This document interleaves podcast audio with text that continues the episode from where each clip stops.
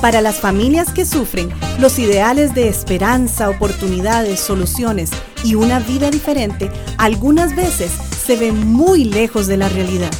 Levanta propone una solución alternativa a lo que hasta hoy se ha oído con relación a la familia, matrimonio e hijos azotados por la violencia doméstica. Hoy proponemos un camino más alto, uno que levanta a los caídos y oprimidos dando voz a quienes no la tienen. Y ahora con ustedes, Levanta. Saludos cordiales, eh, muchas gracias por acompañarnos en esta nueva semana que el Señor nos ha eh, permitido y vamos a, entrar en un tema realmente muy interesante que me da mucho gusto compartirlo con mi hermano y amigo Alonso, junto también con, la provisión que tenemos de este estudio de grabación, Linaje Producciones. Eh, gracias Gilo también por el espacio. Alonso, ¿cómo has estado en esta semana? Muy bien, gracias a Dios, muy bien y listo para conversar lo que hemos definido para esta semana, que, las, que en la sesión anterior, en el podcast anterior, hablamos el título, El engaño de solamente las buenas intenciones.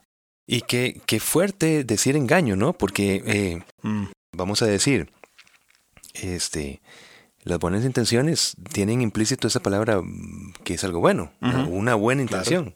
Claro, ¿Verdad? Así que, ¿por, ¿por, qué llamarle un engaño tener una buena intención? La buena intención eh, para hacer una declaración muy sabia, es buena. Es decir, es, es algo positivo, es algo que eh, nos va a ayudar en una transformación de un cambio necesario. Un primer impulso, Un primer impulso. Sin embargo, si nos quedamos en la, en la buena intención, ah, no concretamos nada. Por eso es que es un engaño, porque digo, tengo la meta de tal cosa, de estudiar, de cambiar, de crecer, de mejorar, la vida. ordenar la vida, eh, etcétera. Pero me quedo en esa buena intención. Y comúnmente las buenas intenciones comienzan el lunes, ¿verdad? A partir del lunes. Eh, y, no, y, no, y no sucede porque no hemos concretado el cómo. O el primero de enero. O el primero de enero, correcto, exactamente. Claro, ya entiendo el punto. Claro, y es que si esas buenas intenciones, como decís, no se acompañan con pasos necesarios, eh, no funcionan. Y ahondemos más. ¿De dónde tomamos estos pasos? Pues de la escritura, Correcto. Para que ese cambio sea realmente desde el corazón, efectivo, con una nueva potenciación. Porque igual, si nosotros buscamos tener las fuentes dentro de nuestra propia humanidad, es una humanidad pues que nos va a llevar generalmente al engaño. Y entonces e, es importante pensar que tienen que ser pasos específicos según el modelo que tenemos en la escritura. Exactamente. Quien desea salir de un conflicto personal, por ejemplo, o un conflicto relacional que ha sido permeado por la violencia, inicia con la manifestación de sus buenas intenciones. Quiero cambiar, necesito ordenar mi vida, etcétera. Pero si las buenas intenciones no van con pasos, como vos decías, de la palabra, no avanzamos. Génesis 8:21 dice, ninguna buena intención que carezca de planes para llevar a cabo su ejecución logra una solución. Perdón, eso es la cita de David Ormachea en el libro El asesor familiar. Sí. El versículo que leí es Génesis 8:21. Que es, el intento del corazón del hombre es malo desde su juventud. Es lo que nos dice Génesis 8:21. Pero qué, qué, bueno que, hayas traído esta, esta frase de Ormachea, ¿verdad? Este, que, que, resume todo lo que nos está explicando, ¿verdad? Donde está hablando de esto, que la buena intención, si carece de planes, para llevar su ejecución no va a lograr ninguna solución. Exactamente. Sí, sí, sí, correcto. Y buscamos, por supuesto, la ayuda en la, en la persona de Dios, ¿verdad? Eh, como ya vos lo mencionabas anteriormente, Proverbio, eh, Santiago 1.25 dice, pero quien se fija atentamente en la perfecta ley, da, que da la libertad y persevera en ella, no olvidando lo que ha oído, sino haciéndolo, recibirá bendición al practicarla. Qué buena lectura, porque aquí yo diría varias cosas, ¿verdad? Eh, eh, fijar atentamente eh, la solución en una ley, pero que dice perfecta, porque hablábamos en el en podcast anteriores de una autonomía. Exacto. Ahora, una ley imperfecta es la que surge de nosotros mismos, pero dice aquí la ley perfecta y además que da libertad, pero dice y quien persevera en ella, no olvidando lo que ha oído, sino haciéndolo, y viene luego una promesa.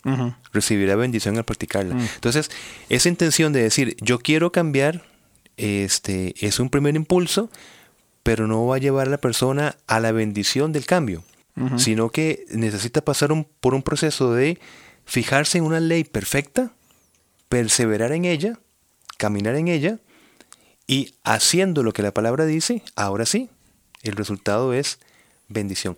Y vos sabes un punto, mi hermano, nosotros muchas veces este, tomamos el concepto de bendición simplemente como eh, recibir pasivamente las bondades de Dios. Eh, el concepto de bendición en la escritura implica responsabilidad. Cuando nosotros vemos las primeras manifestaciones de la bendición de Dios en Génesis 1, dice, y los bendijo Dios y les dijo, fructificados, etc. O sea, que la bendición implica una respuesta de nuestra parte, una responsabilidad y un camino para caminar en él.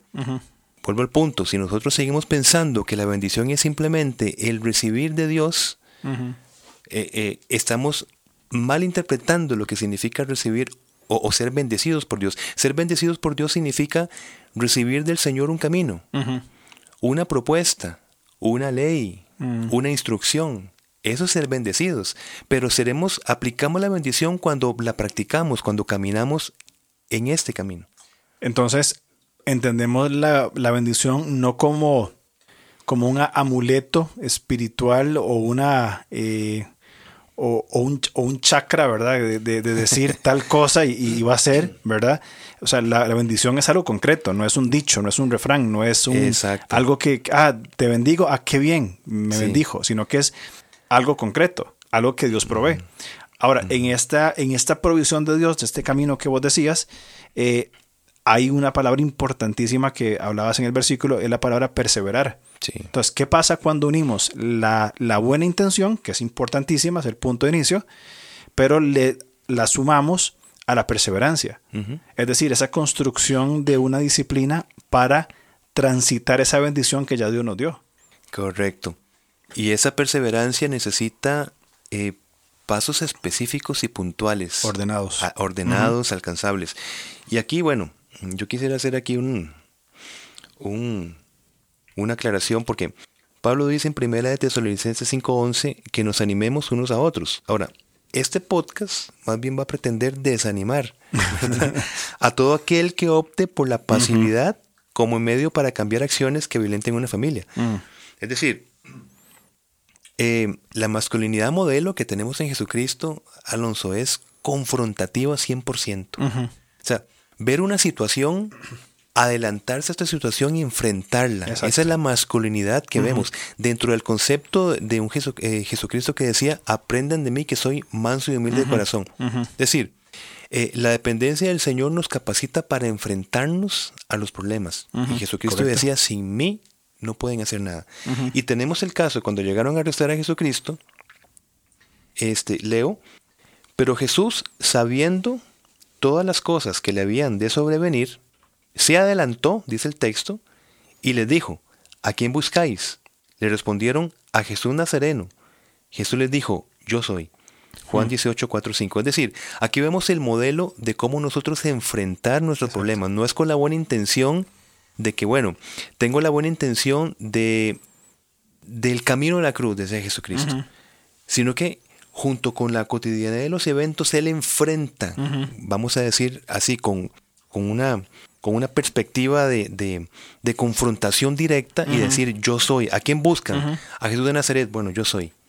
Aquí estoy. Eso mismo lo hizo Nehemías cuando lo fueron a buscar y le dijeron, Nehemías, escóndase que lo, que lo vienen a, a matar. Y él respondió, un hombre como yo ha de huir.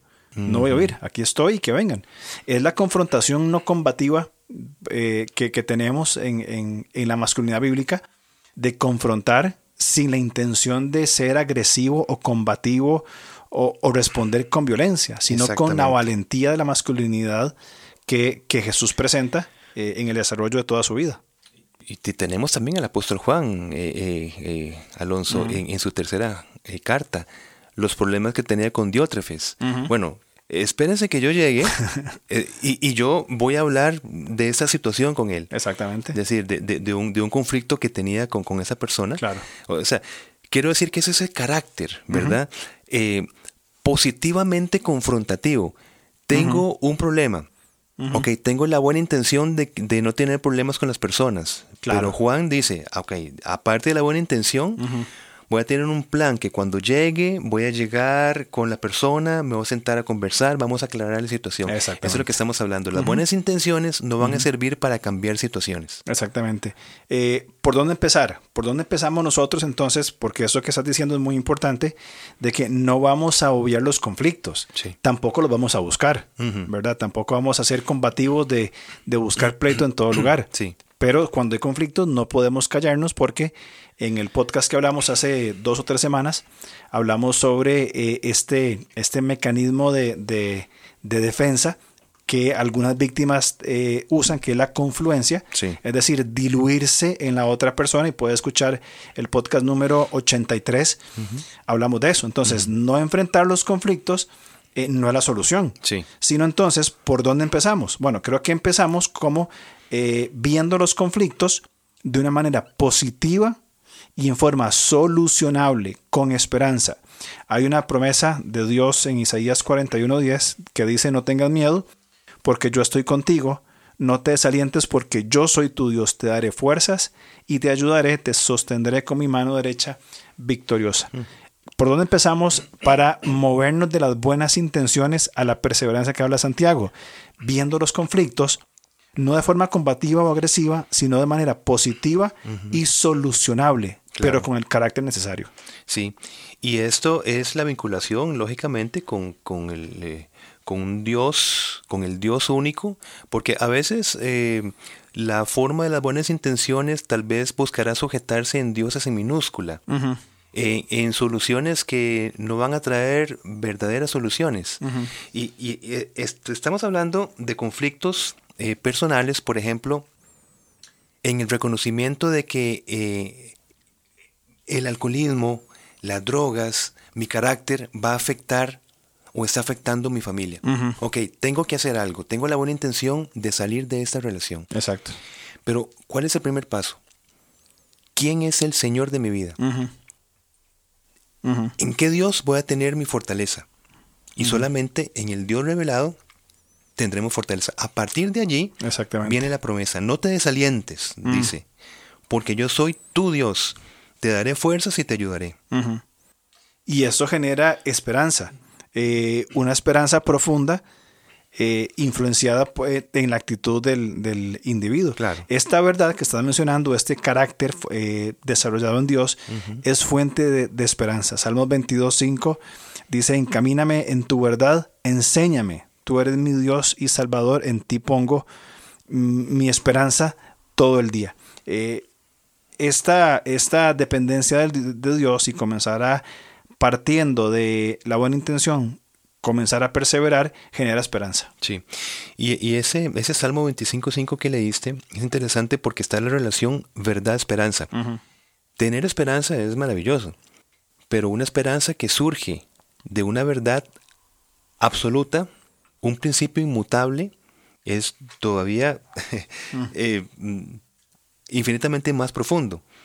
Porque leíste, encamíname en tu verdad, y luego dice, en ti pongo mi esperanza todo el día. Mm. O sea, que a través de un reconocimiento y una, una, perseverancia en la verdad, verdad es la suma de lo que Dios ha dicho, por medio de esa permanencia tenemos esperanza de cambio.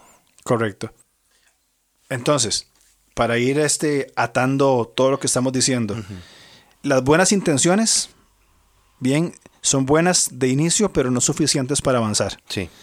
Eh, necesitamos perseverar para obtener la bendición de Dios o que Dios provea ese camino por el cual transitar. Correcto. Y lo que vos decías, creo que es muy, muy importante, eh, lo hacemos a partir del el Señor, eh, abrazándonos a Él, porque Él es el generador de esperanza. Entonces, la buena intención, que estamos hablando de principio, se acompaña de una gran motivación. Sí. Que a la vez intenta eh, establecer algunas metas, ¿verdad? Algunas veces metas exageradas.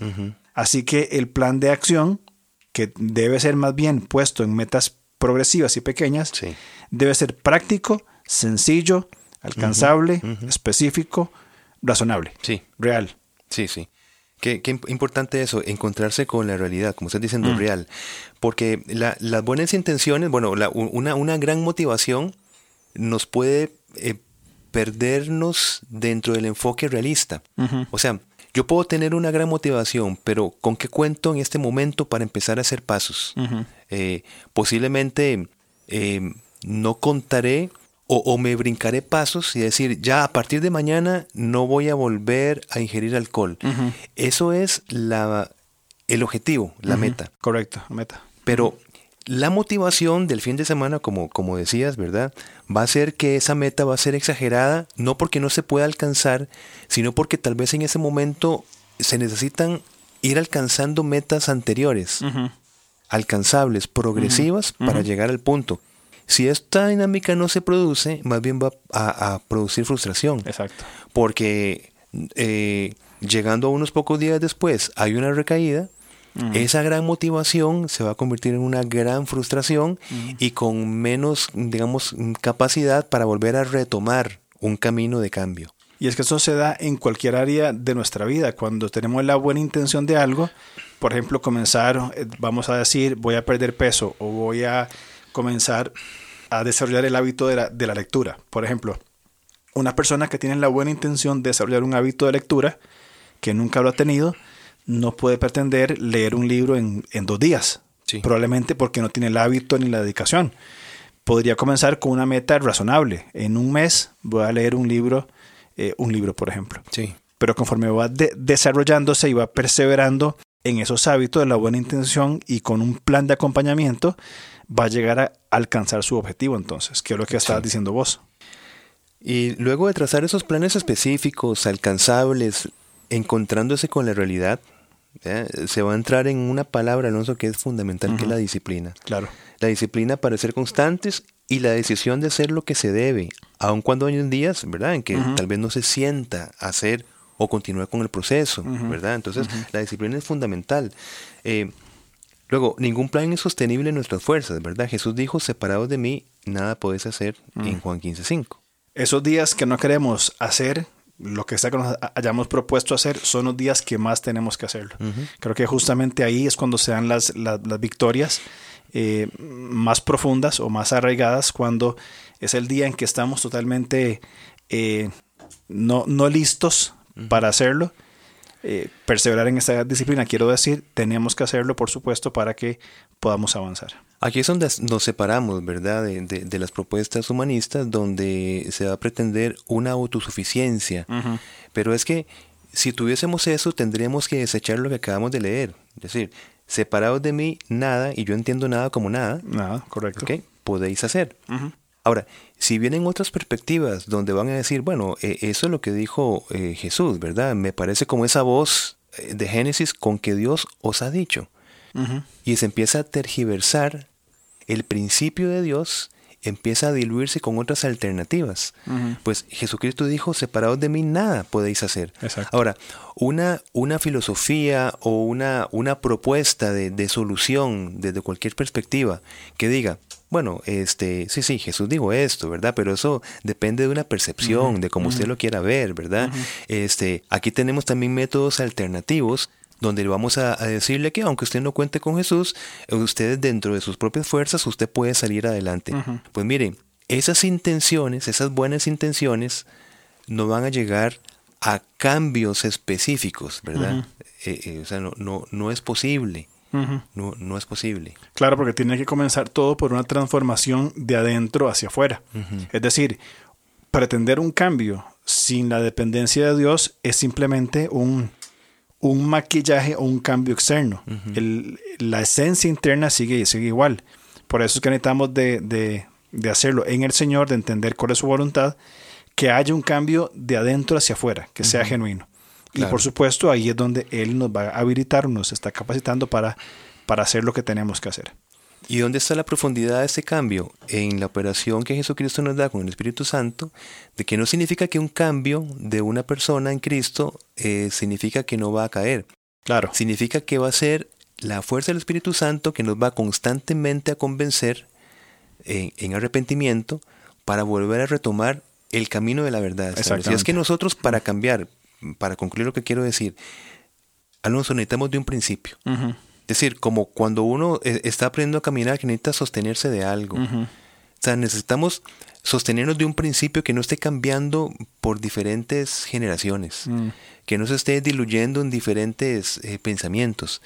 Necesitamos sujetarnos de una mano firme que nos diga, por aquí es, ese es el camino.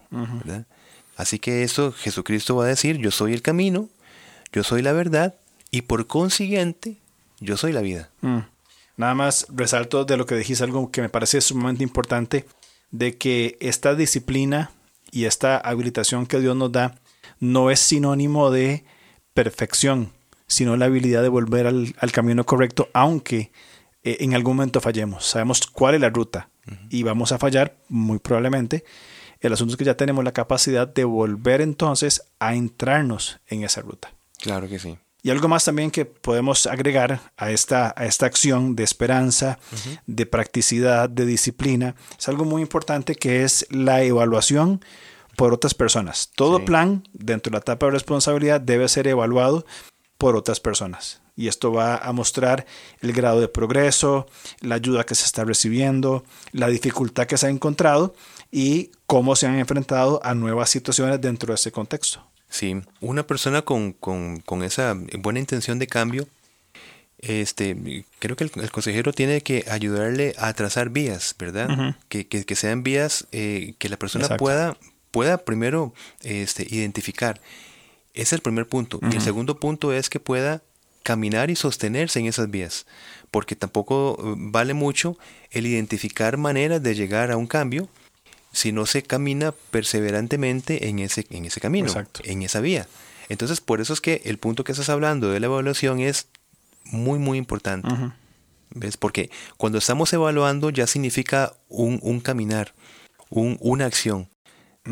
ya, no significa eh, la pasividad de la buena intención. Significa, bueno, vamos a ver, miremos el camino por donde vas, qué conclusiones tenés, cómo te has mantenido acá y cómo podemos seguir avanzando. Exactamente, entonces la etapa de evaluación es cuando ya estamos eh, caminando, ya pasamos de la buena intención a la acción, pero es necesario evaluar o pulir o limpiar un poco el camino para seguir a lo que es importante, la rutina, la rutina sostenida con esta disciplina que hemos mencionado anteriormente lleva un hábito. Y este hábito, por consiguiente, nos lleva a un estilo nuevo de vida. Es decir, saliendo de los patrones de violencia, de agresión, de menosprecio, entramos en un nuevo hábito de una nueva vida, como vos decías claramente sobre Juan capítulo 14, eh, donde nos sostenemos en el Señor y no en nuestra propia capacidad. Sí. Y bueno, diremos también que esto de trazar planes, esto es un concepto que, que, se abre dentro del, dentro del gran ámbito de la psicoterapia, por decirlo de alguna manera. Ok, vamos a, a, formular planes. Aquí también vamos a hacer una separación importante.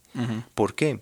Porque eh, tomando lo que Jeremías 21, 11 dice, en nueva traducción viviente, con respecto a los planes, eh, o sea, yo voy a trazar mis planes para llegar a una meta, estamos hablando de que nosotros eh, necesitamos principios más altos que nosotros mismos. Exactamente. Y dice el Señor, pues yo sé los planes que tengo para ustedes, dice el Señor.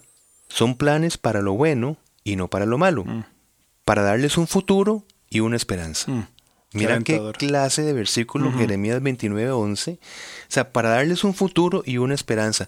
Aquí prevalece para salir de situaciones tener una esperanza, tener un futuro, tener un, un, camino. Y dice el Señor, yo sé los planes que tengo para ustedes. O sea, yo, yo soy el creador. Yo eh, sé la condición que ustedes tienen y yo sé el plan el, camino por donde ustedes tienen que caminar. Mm. Y ese camino que yo les doy es para lo bueno y no para lo malo. Qué interesante es plantearnos la vida como iniciando desde las buenas intenciones por un proceso hasta llegar a los planes que Dios tiene para nosotros.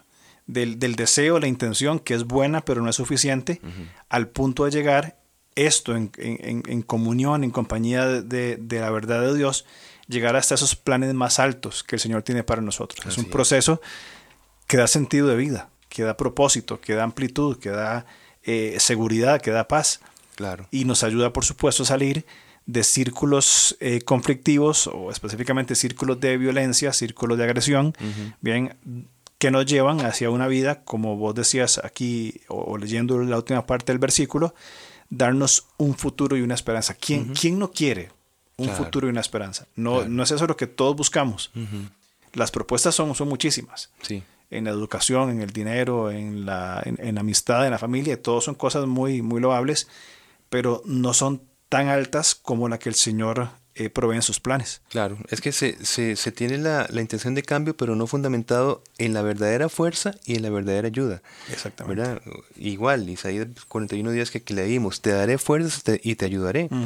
Además, te sostendré. Eso significa eh, eh, que, que, que, necesitamos sostenimiento en, en, en, este camino. Te sostendré con mi mano derecha victoriosa, dice. O sea, que la victoria no va, no va a estar en lo que nosotros hagamos, sino va a estar en ya la victoria que Dios tiene para nosotros, que nos imputa, que nos acredita y que nos permite disfrutar de esa victoria que Cristo llegó por nosotros. Así que creo que el camino está claro. Qué interesante como lo planteabas. Eh, el Señor, según Isaías, nos da la fuerza, nos sostiene en el camino y nos da la, victoria. Entonces, el salir de esos círculos de violencia, partiendo de una buena intención, es maravilloso. Pero cuando eso se fundamenta en el Señor, vamos de el círculo de violencia, de, de relaciones nocivas, a una buena intención que termina disfrutando los planes de Dios. Correcto. Maravilloso. Sí.